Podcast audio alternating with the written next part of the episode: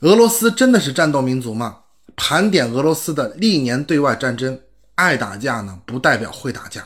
俄罗斯呀，素有战斗民族之称。通过新闻啊和一些电影，俄罗斯的强悍或者豪迈的印象啊深植人心。比如徒手和熊搏斗，恶劣的天气呢，俄罗斯航空呢强行起飞等等。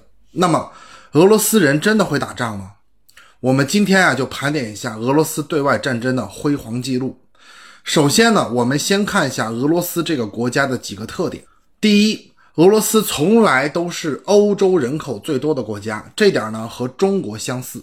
第二一个呢，俄罗斯是全世界最大的国家，打不赢呢就跑，以空间换时间。第三，气候严寒，除了地大物博以外，就是寒冷，天气呢也被称之为冬将军。综合以上三点特征啊，就是。打不赢就跑，你打不死我，最后呢就会被我耗死。正面刚不过，靠大纵深搞消耗呢，一直是俄罗斯的看家本领。所以历史上少有可以征服俄罗斯的国家。蒙古啊是一个例外，因为蒙古人呢更不怕冷。我生活在比你更冷的地方啊。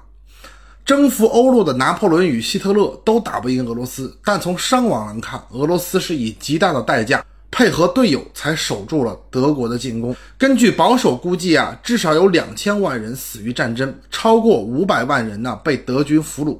一战时，德军在坦能堡战役以十五万人用两万伤亡的代价打爆二十八万俄军，而俄军死伤呢是十三万人，十四人呢被俘虏。最后也因为国内革命退出战争，所以从数字来看呢，战斗民族呢并不是那么的无敌。上面这些呢，我们说的都是俄罗斯的卫国战争，也就是抵御外敌。那么对外战争呢，首先是俄国对清朝。康熙年间呢，俄罗斯不断的侵扰清朝边境，最后康熙发兵直接打爆俄罗斯，签订尼布楚条约。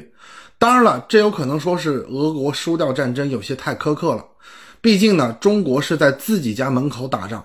那么，十七世纪到十九世纪啊，俄罗斯和土耳其战争打了十几次，两百来年呢，俄罗斯跟欧洲的国中哈士奇土耳其作战呢，也不是每次都赢，土耳其呢还赢了好几次。一八五三年，克里米亚战争爆发，俄罗斯在自家后院对战土耳其与英法联军。一遇到刚刚经历过工业革命的英国和法国，俄罗斯以损失超过五十三万人的惨败输掉了战争。打不赢英法两国呢，也不算丢人，毕竟这两个呢是当时的世界强国，也情有可原。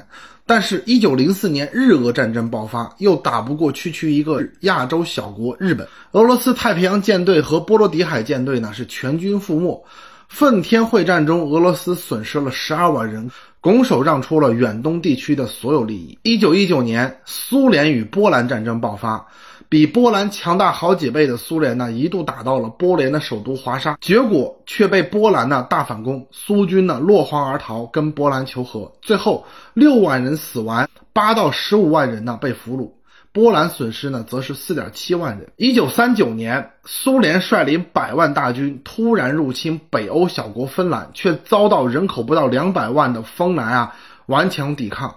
这就是苏芬冬季战争。在这场战争中，苏联逼迫芬兰割让了土地，但是苏联阵亡十二万人，而芬兰呢只损失了两万人。甚至在一些苏联人的回忆录里提到，苏联实际的损失超过了一百万。一千架飞机，两千三百辆坦克，芬兰呢只有两万五千人死亡，四点三万人呢受伤。二战时期，在英美参战的情况下，把德国呢赶出俄国本土，最终呢在柏林与德军呢展开决战。一九四五年柏林战役爆发，这时面对强弩之连小孩都要上战场的德国，苏联竟然还战死了八万人，二十八万人受伤。而近代一九七九年，苏联入侵阿富汗，原本预估三个月可以征服阿富汗，面对一个弱小的中亚国家，最后却拖了九年，损失了一点五万人后狼狈回国。战争呢，还间接促使苏联解体。